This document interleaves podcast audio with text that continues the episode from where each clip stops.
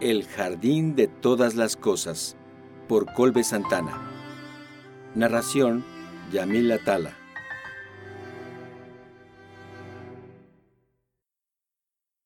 Capítulo 25 ¿Quieres sentarte? dijo Jessica mientras colgaba su saco en el perchero junto a la puerta de la extensa oficina. Alfredo entró con precaución, como si esperara alguna trampa en el piso que se abriera y lo dejara caer a un estanque con cocodrilos. Había cierta oscuridad en el lugar, oscuridad que no se disipó completamente cuando Jessica encendió las lámparas de su escritorio. ¿Quieres agua? Sí, gracias. Alfredo miró de reojo los estantes de los libreros que tapizaban ambos muros del espacio. Libros y libros se apilaban verticalmente, horizontalmente, inclinados, unos sobre otros, otros sobre unos, algunos detenidos por las paredes de madera de los muebles, otros con bookends que hacían alusión a misiones o satélites artificiales. Había modelos a escala de planetas, asteroides y lunas. Una pequeña salita con una mesita para café daba equilibrio a la habitación. Los muebles del área para invitados descansaban sobre una alfombra azul con puntos blancos, puntos que Alfredo identificó como Orión, Tauro, las Pléyades, Canopus, algunos otros tomos de pasta dura con los nombres de Richard Dawkins, Sam Harris, Christopher Hitchens y Daniel Dennett estaban dispuestos sobre la mesita de café para divertimento de invitados. Era como una versión pequeña de la oficina de Olga Gibowska, pequeña pero igualmente nutrida. Si había algo que la diferenciaba de la de la profesora polaca, era la figura que brillaba dorada al fondo de la habitación. Cerca de su asiento, razonablemente alejado de manos extrañas, se erguía Shaka de Virgo, de Saint Seiya.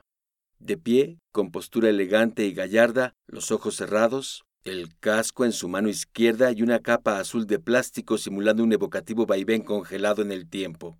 No era el muñeco que Alfredo había comprado en la colonial y que le había regalado cuando eran jóvenes.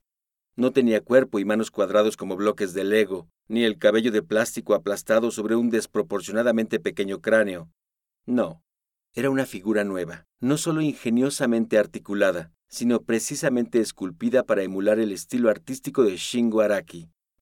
Me hubieras dicho que venías y me habría hecho tiempo para verte a una hora más decente, dijo Jessica, abriendo un pequeño frigobar de donde sacó un par de botellas de plástico con agua. No pensé que te fuera a encontrar, dijo Alfredo, recorriendo con los ojos el resto del cuarto. Aquí y allá había fotografías enmarcadas que fungían como recuento cronológico de la joven pero fructífera carrera de la doctora en astrofísica teórica. Jessica con un grupo de estudiantes, Jessica con un grupo de profesores, Jessica en algún simposio, Jessica recibiendo un reconocimiento por parte del presidente, Jessica en el Very Large Telescope en Chile, Jessica ofreciendo una charla en TED Talks, Jessica como invitada no asistente en una charla en ASU Origins junto a Lawrence Krauss y Elizabeth Colbert. Y había otras más, que hablaban de otro tipo de logros. Jessica con su esposo, Jessica con un bebé, Jessica con su familia. Alfredo no pudo evitar verse en esas imágenes, aunque fuera por un instante, Sintió que las fotografías que sus ojos veían ahora no eran más que portales a otro universo, uno donde todo lo que sí debía ocurrir había ocurrido. Pero no, esta era la realidad. Lo que no debía haber ocurrido, había ocurrido. Cuando me dijeron que habías venido no lo creí, dijo Jessica mientras servía dos vasos con agua. Un profesor Alfredo Sarmiento viene a verla, me dijeron. Pedí que me repitieran tu nombre tres veces. Se sentó en la salita junto a la mesita para café. Hizo los libros a un lado y colocó los vasos en portavasos con el logotipo de NASA. Nuevamente, con un amable gesto, invitó a Alfredo a sentarse en el sillón delante de ella. Alfredo hizo como se le indicó. Escuché que postularon a Fernando para presidente de la Unión Astronómica Internacional. ¿Es cierto eso? Jessica miró la foto de su esposo en uno de los estantes y sonrió. Sí, bueno, es uno de los candidatos. En diciembre anunciarán al elegido. Sería el segundo mexicano en presidir la asociación si sucede. Jessica se encogió de hombros, sonriendo. Tú sabes lo que pienso de esas cosas. Mexicano, no mexicano, da igual, mientras haga un buen trabajo. Jessica sonrió y dio un sorbo a su vaso con agua. Entre Jessica y Alfredo se sentó un fantasma. Jessica intentó ignorarlo. Supe lo del incendio, rompió ella el silencio. ¿Eh? En el planetario. ¿Cómo te enteraste de...? Jessica lanzó una risilla. Vamos, Alfie. ¿Crees que una noticia como la resurrección del planetario Severo Díaz Galindo me pasaría inadvertida? Una de mis alumnas, también de Guadalajara, me dijo que alguien estaba haciendo todo por reconstruir el lugar. La sorpresa que me di cuando vi que tú eras ese alguien. Alfredo sonrió para sí mismo con timidez. Sí, bueno, pretenden convertir el lugar en la nueva sede de las fiestas de octubre. Un grupo de vecinos de la colonia se amotinó contra el gobierno para que en lugar de eso revivieran el planetario y pues me les uní. Oh, ¿en serio? Sí, eso es maravilloso. Pensé que a nadie en Guadalajara le importaba el planetario. Pues tal vez no sea muchos, pero a los que les importa les importa mucho. Ni siquiera sabía que estabas en México. Pensé que trabajabas en Dinamarca. Sí, estaba en Copenhague, contestó Alfredo, inclinándose sobre sus rodillas y agachando la cabeza. Estuve trabajando en su universidad como profesor por casi tres años. Sí, es lo que tenía entendido. ¿Cómo sabes que estaba en Dinamarca? Noemí. Claro, pensó Alfredo. ¿Ya no trabajas en Dinamarca entonces? Alfredo desvió la mirada y se encogió de hombros. No, sí, no sé. Ahorita con lo del incendio, leí que la pérdida fue total. No total, pero ese terreno ya no es opción. Qué pena, dijo Jessica bajando la vista, como si hablara más para ella misma que para Alfredo. El planetario era maravilloso, de los más avanzados de su tiempo. Es triste que la gente de Guadalajara no pudiera apreciar la joya que tenía. La Secretaría de Educación encontró otro espacio, cerca de la expo, es más pequeño, pero esperamos que pueda servir para construir ahí el planetario. ¡Oh! exclamó Jessica con entusiasmo. Eso es bueno, ¿no? Sí, contestó rápidamente. No sé, rectificó en voz baja, tan baja que Jessica tuvo problemas para escuchar. Alfredo se levantó y caminó por los libreros y el escritorio, dibujando el contorno de las superficies con su dedo índice. Jessica sintió que el corazón se le acongojaba. Lo había visto así antes. Sabía lo que significaba.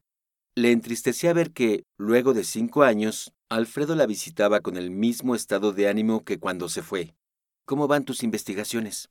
preguntó él luego, evitando la conversación. ¿Sigues pensando que no tenemos libre albedrío? No tengo opción. ¿Cien por ciento segura de que no existe? ¿Estás cien por ciento seguro de que no hay una tetera orbitando el Sol justo al otro lado de la Tierra? Alfredo sonrió sarcásticamente. Debió ver venir el contraargumento de la tetera. No es que crea con certeza que no hay libre albedrío, más bien no hay evidencia que sustente su existencia. Entonces, ¿cuál es el propósito de todo? No hay propósito. Cada quien le da el que puede. Si cada quien se lo da, ¿no es ese un sentido de agencia, de libre albedrío? No, todos somos títeres y, y los hilos van hasta el Big Bang, terminó él. Todo lo que ha pasado es lo único que pudo haber pasado, ¿cierto? Cierto. ¿Todo? Incluso... Alfredo, dijo ella, usando su nombre y no su apodo, por primera vez. Quiero creer que no viniste hasta acá a hacerme las preguntas de cajón que me hacen mis estudiantes cada semestre. ¿Qué pasa? ¿Por qué viniste? Vine a comprar un proyector para nuestro planetario, pero está fuera del presupuesto. Además, como el nuevo espacio será administrado por la UDJ, el director del planetario del Politécnico no quiso avalarme para conseguir un crédito. No lo culpo. Yo no lo hubiera hecho tampoco. Lo lamento. Dejé todo, Jess. Dejé todo para revivir ese planetario. Mi trabajo, mi pareja, mi vida en Dinamarca. Me costó tanto trabajo recuperar algún equilibrio y ahora todo se fue. Alfie. Era un lugar extraordinario, ¿no crees? Aprendí tanto del espacio, de las estrellas, de la vida, gracias al planetario y a ti. Jessica negó con la cabeza, pero no dijo nada. Hace poco me ofrecieron unirme a un proyecto importante de la Universidad de Arizona. Planean hacer un reconocimiento de 1500 exoplanetas para, para determinar las condiciones geológicas de cada uno y ver cuáles son más habitables, según lo que conocemos de la vida. Sí, exacto se acercaron también a nosotros para integrar gente de nuestras carreras en su equipo. ¿Fernando? No, no es su área de pericia. Buscaban algún experto en geología. pero más que nada querían estudiantes o recién egresados dispuestos a hacer talacha. El comité se reunió para ver quiénes eran los candidatos de más talento para enviar a Nuevo México y yo misma envié la respuesta a la Universidad de Arizona. Jessica sacó su smartphone y se acomodó sus lentes. Alfredo sonrió para sí mismo, recordando los tiempos en los que estaban juntos, cuando él le sugería a ella que cambiara a contactos, y ella contestaba que le picaban los ojos. Aquí tengo el correo, dijo, y luego leyó. Gracias por su interés en incluir a la Universidad Nacional Autónoma de México en el proyecto de estudio y reconocimiento de exoplanetas de la Universidad de Arizona a llevarse a cabo en los laboratorios nacionales Sandía. Para nosotros es un honor colaborar en una empresa de tal envergadura e importancia, y a continuación les enviamos los nombres y currículums de los candidatos que creemos que cumplen mejor el perfil requerido para su consideración. Me da gusto que los hayan invitado a colaborar también, dijo Alfredo. Pero Jessica levantó el índice de su dedo izquierdo sin quitar los ojos del monitor de su celular, para indicar que no había terminado. Aunado a esto, y de manera personal, quisiera recomendar a un candidato más, un egresado de esta universidad, pero que actualmente no labora con nosotros. Si lo que buscan es a uno de los mejores geólogos del mundo, hizo una pausa, busquen al doctor Alfredo Sarmiento en la Universidad de Copenhague. Atentamente suya, doctora Jessica Torres. Alfredo, sintiendo que el mundo se le desmoronaba, alejó su rostro rápidamente de los ojos de su primer amor para que ella no lo viera quebrarse. Oh, dijo entre sollozos. Lo siento, lo siento tanto. Jessica se levantó y caminó hasta su primer amor. Se sentó en la superficie de su escritorio y sin tocarlo lo buscó con ojos tiernos y dulces. No me has contestado, Alfie. ¿Por qué viniste? No a la Ciudad de México. ¿Por qué viniste aquí, conmigo? No lo sé, Jessica. Tal vez no debí venir. Miró uno de los portarretratos donde ella y su esposo abrazaban a dos niños, un bebé y uno que apenas aprendía a caminar. Seguiste con tu vida, con tus proyectos. No tengo derecho a meterme en ella. Sí, dijo ella. Seguí con mi vida, pero jamás te olvidé. Jamás te podría olvidar, Alfie, ni a ti, ni a Vera. Eso lo hizo. Escuchar su nombre rompió por completo la poca entereza que le quedaba. Se llevó las manos al rostro, incapaz de moverse, incapaz de hablar, incapaz de pensar. No, expresó entre sollozos. No lo hagas. Jessica se acercó a él y lo abrazó, lo que solo terminó de abrir las puertas de la inundación.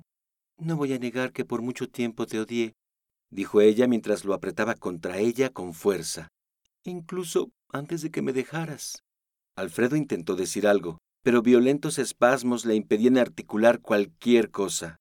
Te recuerdo así, como estás ahora, paralizado, destruido, incapaz de tomar la decisión que tú y yo sabíamos que teníamos que tomar.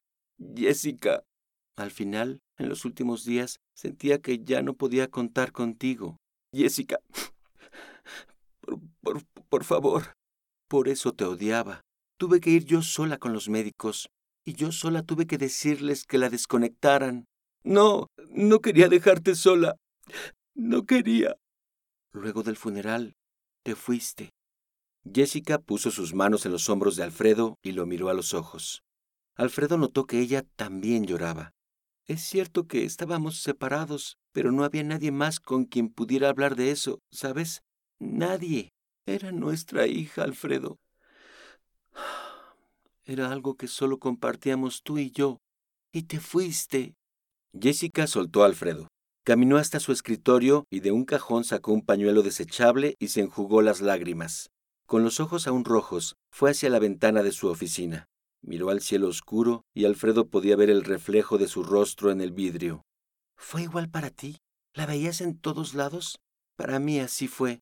Al despertar, al comer, al ver la cartelera de un cine, cuando un pájaro cantaba, cuando un camión pasaba, cuando el cielo era azul, ahí estaba Vera. Jugaba, se reía, se caía, Recuerdo perfectamente una vez que llegó con la cara toda llena de tierra y un escarabajo en sus manos así, como si fuera un gatito extraviado. A las demás niñas de su edad les daba asco agarrar animales, pero ella adoraba los insectos. Jessica se rió, recordando. Me daban más ansias a mí que a ella. Para tus pulgas, dijo Alfredo riéndose también. Él también recordaba ese día, con el calor de mayo a plomo, su vestidito blanco. Tenía los ojos claros de Jessica y un cabello tan negro que le recordaba a su mamá. Por favor, que no sea entomóloga, yo decía. Me imaginé la casa llena de pulgas y garrapatas y polillas. Ay, no. Era temeraria. Sí, suspiró ella. Y cuando se fue, no se fue realmente. Siempre estaba ahí. Siempre. Volteó hacia Alfredo. Tendríamos que haberlo enfrentado juntos. Enfrentar y sanar juntos. Yo te amaba, Alfredo. Aún te amo. Aún si después te hubieras ido a Dinamarca de todas formas. Aún si te hubieras casado y hubieras tenido otros veinte hijos. Aún te seguiría amando, porque eres el padre de mi hija, nuestra hija, nuestra Vera. Eres esa parte de mi historia que jamás dejaré de valorar. ¿Por qué? ¿Cómo podrías amarme después de lo que pasó? No fue tu culpa, Alfie. Yo, si tan solo... ¿Si tan solo qué? Interrumpió ella. Alfredo no contestó. Todavía buscas formas de justificar tu culpa, de hacerte responsable. Basta. No tuviste nada que ver con ello, Alfie. Lo que pasó estaba destinado a... ¡No! exclamó él, explotando por primera vez. Basta de chaquetas mentales. No quieras imprimir tus ideas de libre albedrío en todo esto. La muerte de Vera no estaba escrita desde el Big Bang. No estaba determinada, ni era inevitable. No. Alfie, ¿crees que soy nihilista o algo así? Que piense que nuestras vidas son ineludibles no quiere decir que carezcan de significado. Tú hiciste lo único que sentiste que podías hacer. No fue tu decisión desplomarte, no fue tu decisión dejarme sola, tanto como no elegiste a tus padres, como no elegiste lo que pasó con tu madre, como no elegiste la forma en que tus genes se distribuyeron en tu construcción genética. Sé que jamás habrías pensado en hacerme daño. Sé que, aunque estábamos separados, me amabas. Me amabas entonces como sé que me amas ahora. Pero, ¿qué valor tiene todo eso si no es mi decisión? Alfie, de todas las cosas sobre las que no tienes poder de decisión, lo que tu vida y tu amor valen para mí son en las que menos poder de decisión tienes. Alfredo guardó silencio. Este tema había sido una piedra en el zapato de su relación desde que Jessica comenzó a empollar la idea, mientras se adentraba en las turbulentas e innavegables aguas de la física cuántica. Había cobrado fuerza un mes después del nacimiento de Vera, y aunque la idea de no tener agencia alguna podía deprimir a algunas personas, Jessica se sentía revitalizada cada vez que encontraba más argumentos a favor. Alfredo, entonces, no entendía del todo cómo podía ser tan feliz, pero le parecía que hoy, al menos en parte, podía darse una idea del por qué. A Jessica simplemente le gustaba acercarse, paso por paso, a la realidad. Si la realidad la despojaba de su libre albedrío, no importaba por qué era la realidad. Saberse una pieza de dominó más en la eterna línea de fichas derrumbándose una sobre la otra no le impedía reír, disfrutar, amar ni vivir. No fue tu culpa, Alfie. Culparte no la traerá de vuelta. ¿Todavía lo tienes? dijo él, intentando descansar de la intensidad. ¿Ah? Eh, Shaka, dijo, señalando con los ojos a la figura de acción. ¿Todavía lo tienes? Jessica miró el muñeco y sonrió. Sí, pero solo el mono. ¿Tú tienes lo demás? La pregunta tomó por sorpresa a Alfredo. ¿Lo demás? La armadura. Yo creo que tú te quedaste con ella. Debe estar en una de tus cajas. No lo sé, dijo Alfredo. No las he visto desde que murió. ¿No? Yo sí. Al menos una vez al año, en su cumpleaños, dijo Jessica con una dulce sonrisa. Caminó hasta el perchero y buscó en su saco. Luego de explorar la totalidad de sus bolsillos, otro vicio que Alfredo recordaba desde que estaban juntos, encontró un grupito de llaves. Regresó a su escritorio y usó la llave en la cerradura de uno de los cajones más bajos del escritorio. De ella sacó tres cajas de zapatos. Las tapaderas de cada una estaban marcadas con los números 2, 4 y 5. La última de estas tenía el número marcado con color rosa en lugar del negro del resto de las cajas. Alfredo se acercó a Jessica. ¿Las tienes aquí? Sí, trabajo un montón y viajo otro montón, pero aquí es donde paso la mayor parte del tiempo. Me gusta tenerlas cerca. Jessica abrió la primera caja.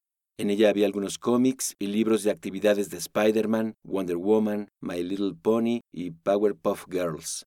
Había crayones, tiaras de plástico, guantes tejidos, llaveros con personajes de Disney, juguetes de McDonald's, memorabilia de Super Mario, Zelda, Animal Crossing y otros tantos que Alfredo no identificaba. También había unos lentes oscuros con marco naranja que simulaba pixel art y una pequeña armónica oxidada. Está en una de estas. Espera. Jessica separó la primera caja y abrió la segunda. En esta había una cámara digital pequeña, no profesional, y un álbum de fotos que Vera había estado llenando con sus propias imágenes. La mayoría eran de insectos y alguno que otro mamífero, pero también había fotos de Jessica y Alfredo, abrazados, dándose un beso, caminando juntos de la mano. Fotografías que Vera había capturado a escondidas. También, aunque pocas, había fotografías de ella misma con sus amigas, la mayoría de ellas tomadas cuando estaba en el primer año de secundaria. Vera y sus amigas estaban en un restaurante en algún centro comercial. En otra jugaban boliche. Una más, que provocó la risa de Alfredo y Jessica, mostraba a Vera besando a un Tom Welling de papel, quien posaba heroicamente en un póster de una librería en la Condesa. En la última de estas imágenes, Vera y sus amigas del grupo de escalada celebraban el final de clases, semanas antes de su viaje a los Dínamos. Acá debe estar, dijo Jessica y abrió la última caja, con el número 5. Era la última que había inaugurado antes de morir, la que menos cosas tenía. Aquí, Alfredo y Eva encontraron algunos libros, varios de ellos consumidos por la humedad o con las costuras deshaciéndose. Uno con el título El Universo, de la colección de la naturaleza de Time Life, un libro que Jessica tenía desde que era niña en Guadalajara y que se había llevado a su hogar en Ciudad de México cuando se mudaron por primera vez. También había un reloj de hombre, con la correa de piel agrietada y el vidrio de la carátula totalmente destrozado. Era un reloj que Jessica le había regalado a Alfredo en uno de sus aniversarios y que había durado por casi tres años, hasta que sufrió una fatídica caída. Había también un par de fotografías, pero no tomadas por ella. Eran instantáneas Polaroid con imágenes de Alfredo y Jessica, jóvenes, abrazándose en el planetario Severo Díaz Galindo. Esta caja, concluyó Alfredo, no era de pertenencias o creaciones de Vera. Era la caja donde guardaba lo que podía robar de sus padres para así recordarlos cuando todavía estaban juntos. Debajo de las instantáneas, Alfredo y Jessica encontraron lo que estaban buscando. Un muñeco tosco, de cabeza pequeña, ojos cerrados y con ropa negra.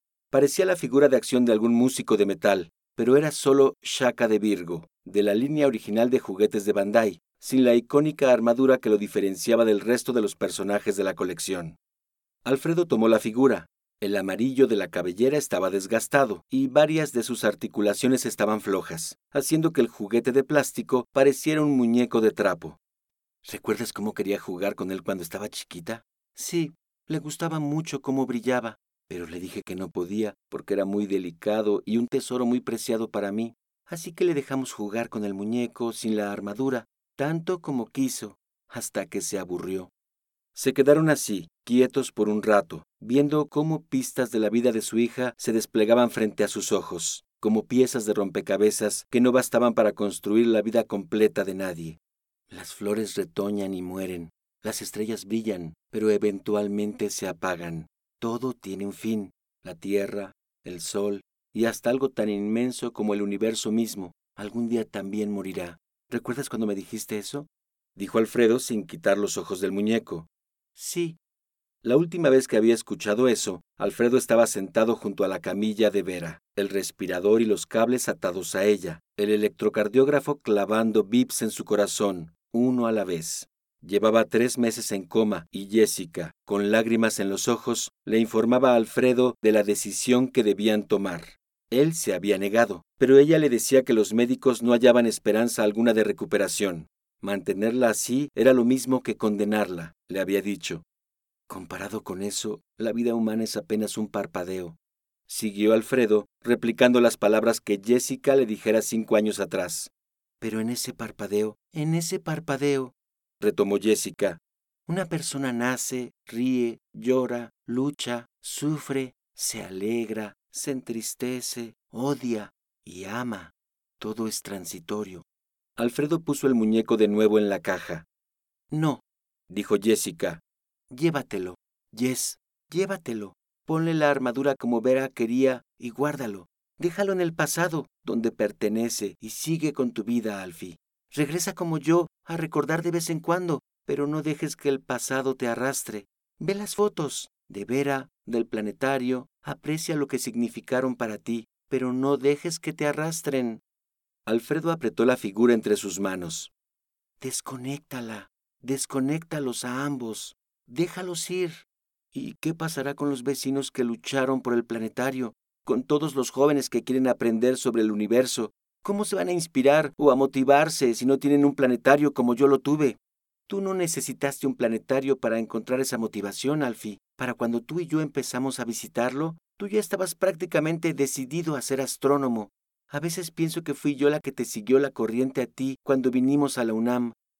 Alfredo, confundido, guardó la figura de Shaka en su chamarra y cerró la caja número 5 de Vera. Recuerda la primera vez que sentiste la grandeza del universo, el vértigo invertido. Recuerda dónde estabas y lo que hacías. Verás que no te hace falta nada que no tengas ya. Alfredo pasó saliva y asintió. Había algo acogedor en las palabras de Jessica. No, en su voz, en su serenidad. Sentía que lo guiaba hacia el ojo del huracán de sus propios pensamientos, y aunque el viento a su alrededor no se disipaba, Alfredo ya no le temía. No más. Hablaron durante algunas horas más sobre los eventos más intrascendentes y, por tanto, de los que más importancia cobraban en retrospectiva. Recordaron la pizzería que frecuentaban cuando recién se mudaron a la capital, ahora era un Starbucks, al profesor Betancourt, que los introdujo al fascinante mundo de la psilocibina, y cuando cacharon a Vera fumando con sus amigas de primaria. También se pusieron al corriente con los temas de moda. La fotografía del agujero negro del Event Horizon Telescope, los nuevos billetes del Banco de México y su famélico reparto de personajes históricos para destacar, y la lamentable nueva voz de Seiya en el remake de Los Caballeros del Zodiaco de Netflix. La noche era fría y silenciosa cuando Alfredo salió del edificio del Instituto de Astronomía de la UNAM.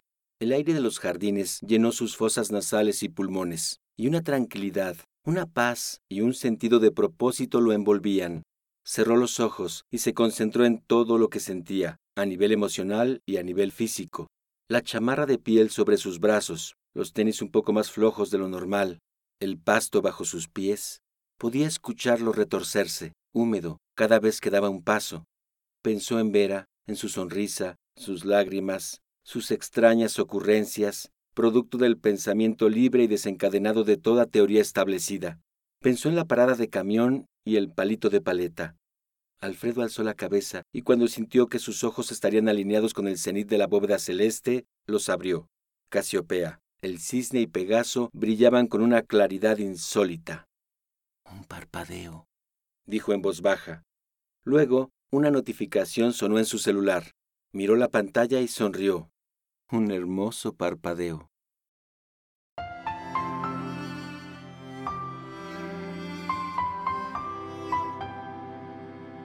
Si disfrutaste de este episodio, hay muchas formas en que puedes apoyar este proyecto. Puedes calificarlo y dejar tu opinión en iTunes, YouTube o donde sea que lo hayas escuchado. Puedes compartirlo en redes sociales con tus amigos. Puedes discutirlo en tu blog o en tu propio podcast. Y por supuesto, puedes apoyarlo directamente comprando El Jardín de Todas las Cosas en formato digital o impreso a través de Amazon. Muchas gracias por escuchar. Este proyecto no podría existir sin gente como tú.